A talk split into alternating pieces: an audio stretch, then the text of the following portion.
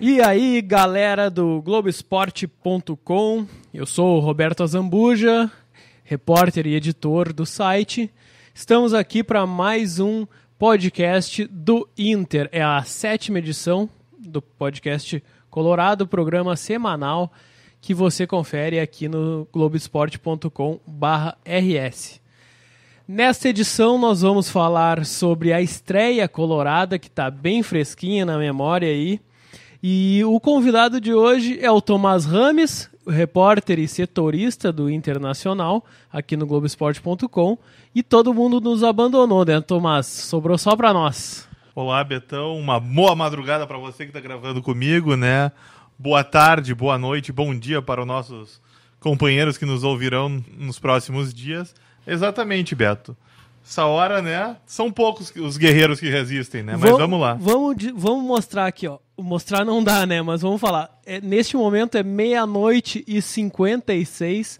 O Inter acabou de vencer o Juventude na estreia colorada e estreia juventudista no Gauchão 2020. Estreia e... jaconeira. Jaconeira. Jaconeira é bom, né? Eu gosto desse, dessa palavra. Bom, já que o jogo foi no Alfredo Jacones, vitória colorada, vamos começar o programa por aí. Te pergunto, Tomás, as primeiras impressões sobre o jogo. O Inter venceu por 1 a 0 gol de pênalti do Thiago Galhardo. E aí a gente vai falando sobre as lembranças, o que, que foi de, o que de melhor aconteceu na estreia do Eduardo Cudê como técnico. Foi o time reserva. E aí a gente depois fala o que, que vai acontecer nesse jogo de domingo contra o Pelotas. Então, Betão, acho que você, eu, todos estavam curiosos para ver como se portaria o Inter nesse primeiro capítulo do Cudê, né? E até porque a maioria dos treinos foram, foi fechado, ou seja, tinha muito mistério e surpreendeu já logo de cara, né? Porque o time foi basicamente reserva. Vamos, vamos assumir a culpa aqui que a gente projetou um time qual completamente diferente do que entrou em campo, né? Olha, então já vou eu abraçar a causa, né? Porque se for por aproveitamento, já tô rebaixado na largada, né? Porque eu devo ter acertado três, quatro com muito da força. mas e aí, Tomás? Time reserva, o time jogou bem, mas também eh, não dá para deixar de lembrar que com 15 minutos de jogo teve o pênalti e a expulsão do jogador do Juventude, né? Exatamente, Betão. Acho que o jogo talvez não sei se facilitado seria a palavra, mas uh, foi um momento que ajudou o Inter, né? Que aos 14 minutos o Marcos Guilherme encontra o Sarrafiore. Uma boa jogada. Exatamente. Aliás. Exatamente. O Marcos, Troca o Mar... de passes. Exatamente. O Marcos Guilherme encontra o Sarrafiore, deixa ele pronto para fazer o gol. E quem, quem larga a bola pro Marcos Guilherme é o Thiago Galhardo, né? Quase um trio de novidades aí, porque a gente pode considerar o Sarrafiore. o próprio Sarrafiore em campo é uma novidade. 90 né? minutos E ainda, os 90 né? minutos, então, é quase um evento. Mas, enfim, aí o Sarrafiori chuta, o Marcelo Carné defende, faz uma bela defesa, né? Bom goleiro, Marcelo Carné. Exatamente, acho que talvez o grande destaque dessa partida tenha sido ele, né? Que evitou até um placar mais elástico. E no rebote, o Sarrafiori tenta, e aí o Genilson, para evitar o gol dele, coloca a mão na bola e acaba expulso. O Thiago Galhardo converte, né? Até uma confiança que ele ganhou dos companheiros, né? Por já largar na estreando e batendo o pênalti, faz o gol. E com a mais, o Inter teve mais espaço e mais segurança também para jogar, né? Embora ele tenha, principalmente no começo do jogo, né? Acho que na primeira metade, até o primeiro tempo dá para entender que aquela pressão do Cudê já apareceu, mas sem aquela troca de passes constante, que é o que ele gosta. A, fa a... a famosa falta de entrosamento, né? Pois então. E foi mais ou menos isso, Betão. E, e o, depois o Inter meio que segurou o resultado, administrou. E mais pro final, aí sim, o Inter voltou de novo a atacar. Principalmente nas jogadas do Sarrafiore, né? Que eu entendo que tenha sido o grande nome do Inter na partida.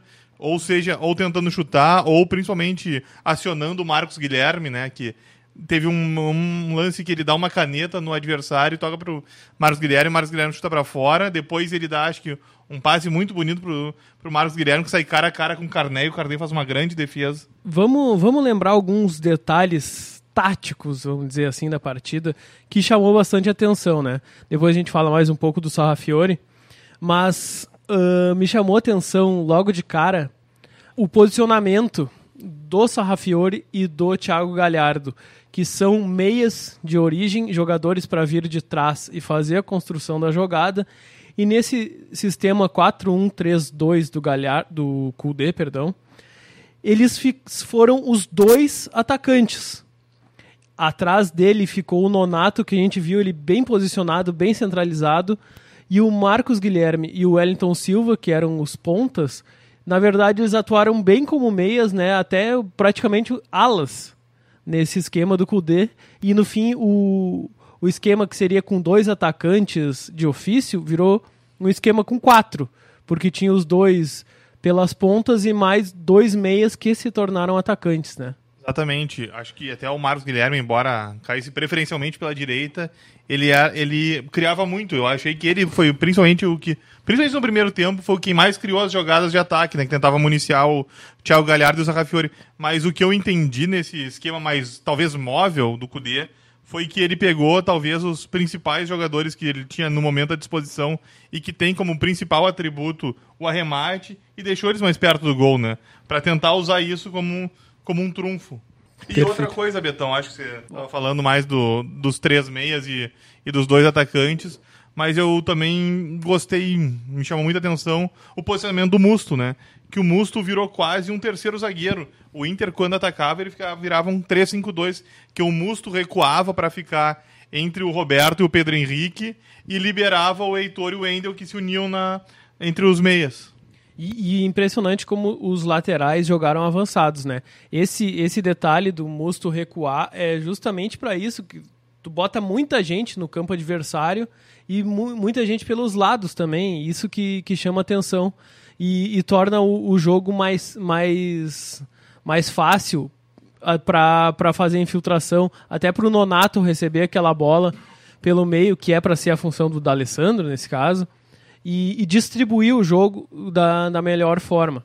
Mas aí uh, teve a expulsão do, do jogador de juventude e dificultou muito a situação, porque o, to, o torcedor colorado, eu imagino, e a gente também, como jornalista que gosta de ver futebol, além de, de analisar a, a estreia do Kudê como, como treinador, com o sistema tático dele, com as ideias dele, era ver como o Inter ia se, se comportar diante de um adversário que, que dos times do Gauchão ele é um dos mais fortes, vamos dizer, do interior.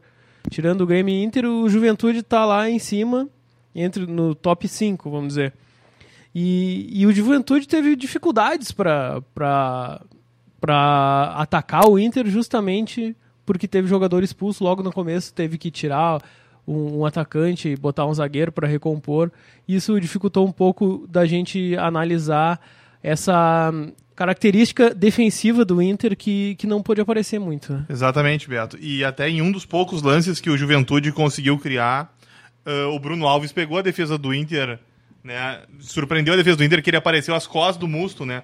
Naquele chute que ele dá quando o Lomba sai e a bola passa embaixo do Lomba, mas sai ainda no primeiro tempo. É, foi um, foi um, foi um lance que a, a zaga, a defesa estava bem adiantada, né? É, é, aquilo que o, que o Flamengo faz, fez muito bem em 2019 com o Jorge Jesus. E já deu para ver que isso é uma ideia que o Kudê quer colocar. Uh, a gente falou sobre vários jogadores e a gente esqueceu de escalar o Inter, né? Vamos escalar o Inter nessa estreia contra o Juventude. Marcelo Lomba no gol, e aí seria talvez o único titular absoluto que a gente até pensou que o Danilo. Será que não é o Danilo, hein? Eu já tô achando que o, o novo dono. Quer dizer, o novo não, né? O antigo dono retoma seu posto, né? Eu já tô... Então vamos voltar à, à informação. Começou com o Marcelo Lomba, que não é o titular inco incontestável Exato, mais. Exato, eu acho que agora a briga tá aberta novamente, né? Até porque a gente pode ficar com essa ideia que esse time foi totalmente reserva. Se foi totalmente reserva, o Danilo Fernandes começa o ano como titular. Eu tenho uma outra dúvida, Betão. Além não só essa, como mas o Musto, eu acho que talvez possa mais cedo ou mais tarde ser o cão de guarda, né? É, até porque ele tem a confiança do, do Kudê mais do que qualquer outro jogador, acredito eu. Voltando ao time, Marcelo Lomba na lateral direita, Heitor, a zaga com os garotos Roberto e Pedro Henrique. Pedro Henrique chamado às pressas da Copa São Paulo, hein? E correspondeu, né? Bah, foi muito bem, foi melhor que o Roberto, inclusive, né? Exatamente, eu achei um seguro o Pedro Henrique, né? Tanto por baixo como principalmente por cima. Teve um momento, acho que principalmente no primeiro tempo, que o Juventude tentou botar muita bola na área e ele limpou todas, estava muito tranquilo. Bom, bom isso até pro, pro Kudê ter mais tranquilidade de o Inter não ter que sair desesperado atrás de um zagueiro. Aí, fechando a defesa, o Wendel uh, entrou pela lateral esquerda. No meio de campo tivemos o Musto como esse primeiro jogador que recuava para se juntar aos zagueiros. À frente dele, o Nonato. Pelo lado esquerdo, mais avançado, o Wellington Silva. Pelo lado direito, o Marcos Guilherme. E na frente, o Sarrafiore e o Thiago Galhardo. Tomás, agora a gente com o time mais escalado, mais dando um panorama geral. A gente até colocou entre as notas dos jogadores lá que o, o torcedor pode conferir no Globoesporte.com. Elas sempre dão polêmica, né? É, é, geralmente o que o, o, torcedor, o jogador e todo mundo mais quer ver mesmo são as notas, né? Não, e eu vou te dizer que o torcedor pode lá conferir e discordar tranquilamente, mas assim, o, o, a nota mais baixa foi a do Wellington Silva. E eu queria que tu falasse mais sobre esse jogador que teve uma intenção do Fluminense em levar ele de volta, mas ele fez questão de ficar aqui para cumprir o contrato dele de empréstimo que vai até o meio do ano. Uh, se esperava mais dele, né? Para essa estreia, justamente por ganhar uma chance, primeiro jogo do ano, apagar um pouco da imagem que ficou um pouco manchada do, do ano passado, né? Ele está aqui há dois anos, né, Beato? Ele nunca conseguiu se firmar como titular do Inter uh, no começo, por muitas lesões, né? Mas depois, quando ele recebeu as oportunidades, ele teve lampejos, né? Teve alguns momentos bons, mas ele oscila bastante. E nesse jogo de hoje que eu ia falar, mas até foi ontem, mas não nem sei quando você, os nossos ouvintes ouvirão uh, ele oscilou, ele teve uma atuação mais apagada do que os companheiros. Uh, ele pouco produziu na frente, né? Ele pouco ofereceu de opção, ele... É eu porque... não me lembro quase de um chute dele Exatamente, e o que chama atenção é que o Marcos Guilherme, que chegou agora, chamou muito mais atenção que ele. E isso que, isso que dá um certo temor pro torcedor, não sei se é um temor, é um, um pessimismo, ou também um indicativo de que ele não é o jogador ideal para para ser um, um décimo segundo jogador, um reserva imediato. Daí daqui a pouco pode aparecer outros. Tem o Neto para jogar, tem o Peglo para estrear também. A gurizada nova aí que também está pedindo passagem, né? Sem dúvida. Até o próprio Johnny, embora ele seja mais um criador, não seja um jogador tão de velocidade assim, né? Mas é bom ficar. O Wellington Silva ficar alerta, né? Porque talvez esse tenha sido óbvio, foi o primeiro. A primeira chance dele na temporada. Mas ele vai ter que mostrar mais para receber mais oportunidades com o Cudê ao longo da temporada. Tomás, vamos chamar a sonora, ou para o torcedor que não está muito acostumado, a entrevista do, do Eduardo Cudê após o jogo. A gente... Falou em português, Betão? Pois Ou é, então, a gente, a gente pede desculpa aí porque não pode botar uma tradução literal do que ele falou, porque ainda complica um pouco a, a, o espanhol dele, ele fala muito rápido, mas nós vamos botar um trechinho mais curto que, que fica mais fácil de ouvir. Sí, vamos, vamos a mejorar seguramente el, el funcionamiento y, y la idea la, la va a ir mejorando lo, los juegos, ¿no? los partidos. Y, y, bueno, como dije antes, por ser el primer partido me, me voy muy conforme y, y, bueno, era importante arrancar ganando. ¿no? Tá aí Eduardo Cudê falando sobre a estreia e principalmente sobre a intensidade tão falada aí na pré-temporada do Inter. Tomás, no o segundo, vamos passar para o segundo tempo. A gente viu um Inter mais tranquilo, com o resultado na mão, tocando bastante a bola. E no fim do jogo, a partir dos 38, 40 minutos, deu para ver que o Inter foi para cima de novo. Parecia que tinha gás sobrando, apesar dos jogadores falarem que sentiram bastante a perna pesada no, na parte final, mas deu para ver que eles que eles estavam inteiros. Pro primeiro jogo de temporada, né? É, eles tiveram a última força, o último gás ali, né, Betão, para tentar ampliar esse resultado, para ter um placarzinho mais elástico, mas aí o, Ma- o Marcelo Carné acabou com a alegria dos É, colorados. foi, né? o, foi o grande destaque assim da partida, porque evitou um placar que poderia ser mais elástico. Pelo lado do Inter, o, o melhor em campo foi o Sarrafiore, né? Um jogador aí que o torcedor pedia Xodó muito, da torcida, né? pedia muito ele no ano passado e nenhum dos treinadores usou. O que, que a gente pode falar desse jogador? Ah, ele agora, com, com essa atuação, ele, ele começa a subir de nível na hierarquia de- do, do time titular? Então, Beto, ahn, eu acredito que ele ganha pontos pelo desempenho dele, com certeza, né? O, o Cudê deve ter tido mais, vai ter mais carinho pra, na hora que tiver que fazer uma troca, chamar o Sarrafiore, porque ele viu que ele tem a oferecer, né? O chute, o próprio drible, né? Como a caneta que ele deu no adversário, o toque quando ele encontrou, às vezes, o Marcos Guilherme. Ou seja, ele tá tendo uma. O chamado, o chamado toque chapado, né? Aquela bola assim que é seca, um toque seco na bola que é de quem sabe jogar bola. Isso ele fez pro Marcos Guilherme duas vezes e, e causou bastante preocupação a defesa do Juventude. Até eu lembro, tu, tu destacasse vários lances dele, eu lembro um no, no primeiro tempo ainda, que, que a bola vem pelo alto, se eu não me engano, e ele vai dominar, e ele já domina puxando pelo calcanhar e engana toda a marcação.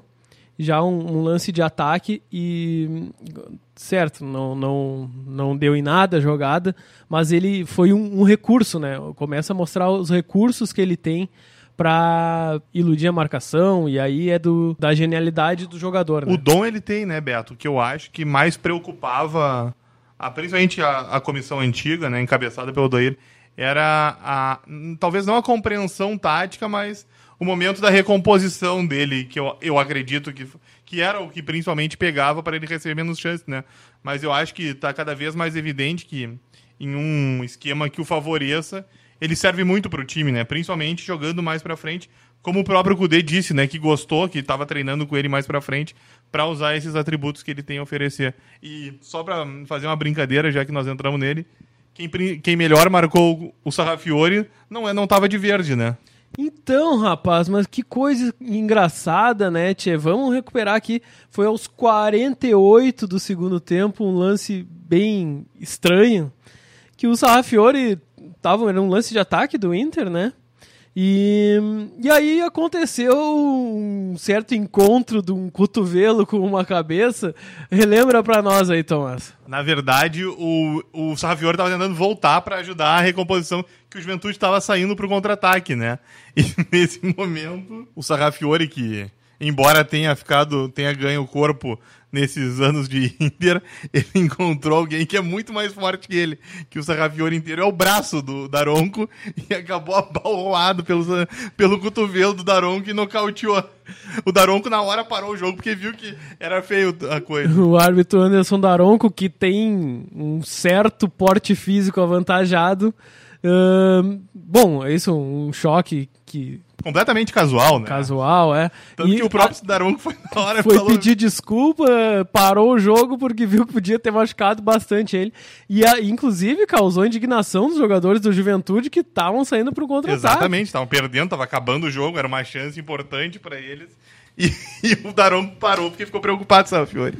Depois do jogo, o Eduardo Cudê entregou, digamos assim, que o Inter está próximo de anunciar uma contratação aí. Talvez essa semana que começa Ele já. a dizer os próximos dias, né? Só que como já estamos na sexta, né?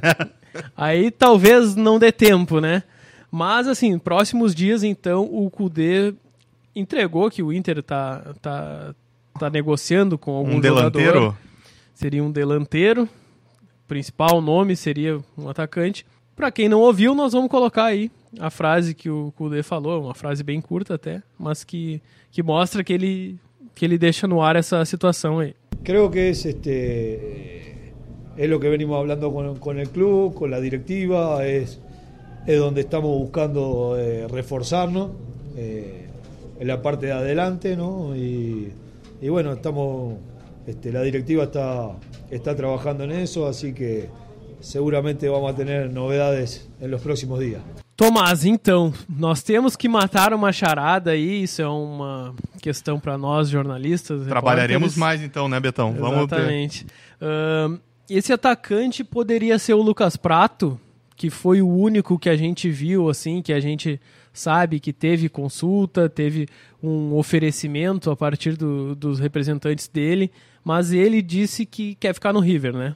Sim, o Prato hum, evidenciou, né, explicitou na, logo na, no começo da pré-temporada do River, ele deu uma entrevista e disse que gostaria de permanecer no River. E então, a gente ah, tem que ir atrás desse nome, né? ficou difícil confirmar qualquer coisa, E né? o próprio vice, né, o Alessandro Barcelos, eh, enrolou bastante, né? Não quis falar se era Enrolou. brasileiro, se era estrangeiro, se jogava no mercado sul-americano, no mercado brasileiro, no mercado europeu, não, não Ele que é, que é novo na função, aí já aprendeu bem, né? É, já tá enrolando, já tá pelo desdobre, né? Mas, ahn, bom, o Cudê, lógico, ele conhece, até pela profissão dele, conhece o mercado nacional, mas, né, o mercado argentino não seria uma surpresa caso viesse de lá, por ser um mercado que para ele é muito mais familiar, né? Com certeza. E pelo que ele falou, é, ele falou muito confiante nisso, não? Então é uma coisa que deve estar bem avançada, né? Exatamente, Betão. Isso foi o que mais chamou a atenção, né? A tranquilidade e a confiança que ele falou do negócio em estar bem encaminhado, né? Fa- Falta mesmo, deve estar faltando bater o martelo, alguns detalhes para o Inter conseguir oficializar esse nome. E agora, esse jogador, ele vem para substituir Paolo Guerreiro, Tomás? Ai, Beto, essa hora da madrugada começou com pergunta difícil. Poxa. Mas tem- a gente tá aqui pra, pra incomodar, não estamos aqui pra brincar, né? Ninguém tá aqui para facilitar, né? Nós É. estamos aqui para complicar e tentar resolver problemas. Mas então, Betão, pois é, nesta quinta-feira, né? Ou melhor, na quinta-feira passada. ah, Dia 23 de janeiro. Exatamente. Foi mais um, um dia movimentado com o nome de Paulo Guerreiro, né? Lá na Argentina, pra ficar bem claro. E no Peru também, porque o guerreiro é quase uma entidade, né? Ele é mais importante que o presidente do Peru. Eles adoram um guerreiro, qualquer movimento dele, eles ficam loucos, né? Mas então, como o Beto tinha dito, na Argentina voltou o nome do guerreiro a ser ligado ao Boca Juniors, né? Nós fomos atrás, na verdade, um dos representantes do guerreiro, Mariano Pernia, um ex-jogador do Independiente, concedeu uma entrevista para TIC Sports, né, a Torneios e Competências, que é um, um grande canal a cabo deles, como se fosse o nosso Sport TV, e falou que, apesar de ser uma negociação complexa, até pelos valores, principalmente pelo que o Guerreiro recebe aqui, né, e a situação argentina não ser tão simples, que o Boca não desistiu do, de ter o Guerreiro e está tentando compor o negócio para tirar ele do Beira-Rio. Mas o Inter nega com toda a veemência do mundo, né? Exatamente, Betão. Ahn, conversamos né, com uns dirigentes, né? Tanto Rodrigo Caetano falou que o Guerreiro segue. O Rodrigo Caetano, que é um talvez o principal aliado do Guerreiro no Beira-Rio, né? Quem trouxe ele para cá, que já tinha trabalhado com ele no Flamengo, e eles têm uma, uma relação muito próxima, disse que ele vai seguir.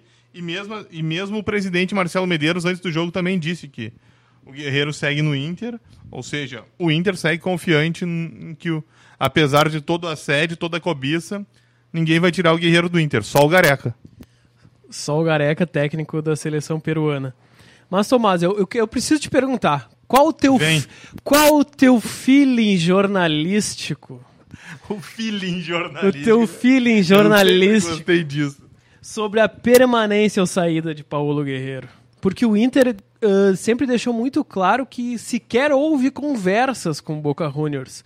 E sendo que a imprensa argentina não parou de noticiar que houve conversas de muita gente com o Guerreiro. Olha, Beto, como nós somos jornalistas, nós não inventamos notícias, e se nós não inventamos, eu também acredito que ninguém seja irresponsável de inventar uma barbaridade dessas, ainda mais com um nome de tamanha repercussão e um clube como o Boca, né? E não foi só, aliás, são todos os veículos argentinos que dão essa informação, né? Isso chama muito nossa atenção. Mas o que pode ter ocorrido é a mesmo o Boca falar com o staff do Guerreiro e não com o Inter. Ou seja, o que não- nunca seria uma mentira, né?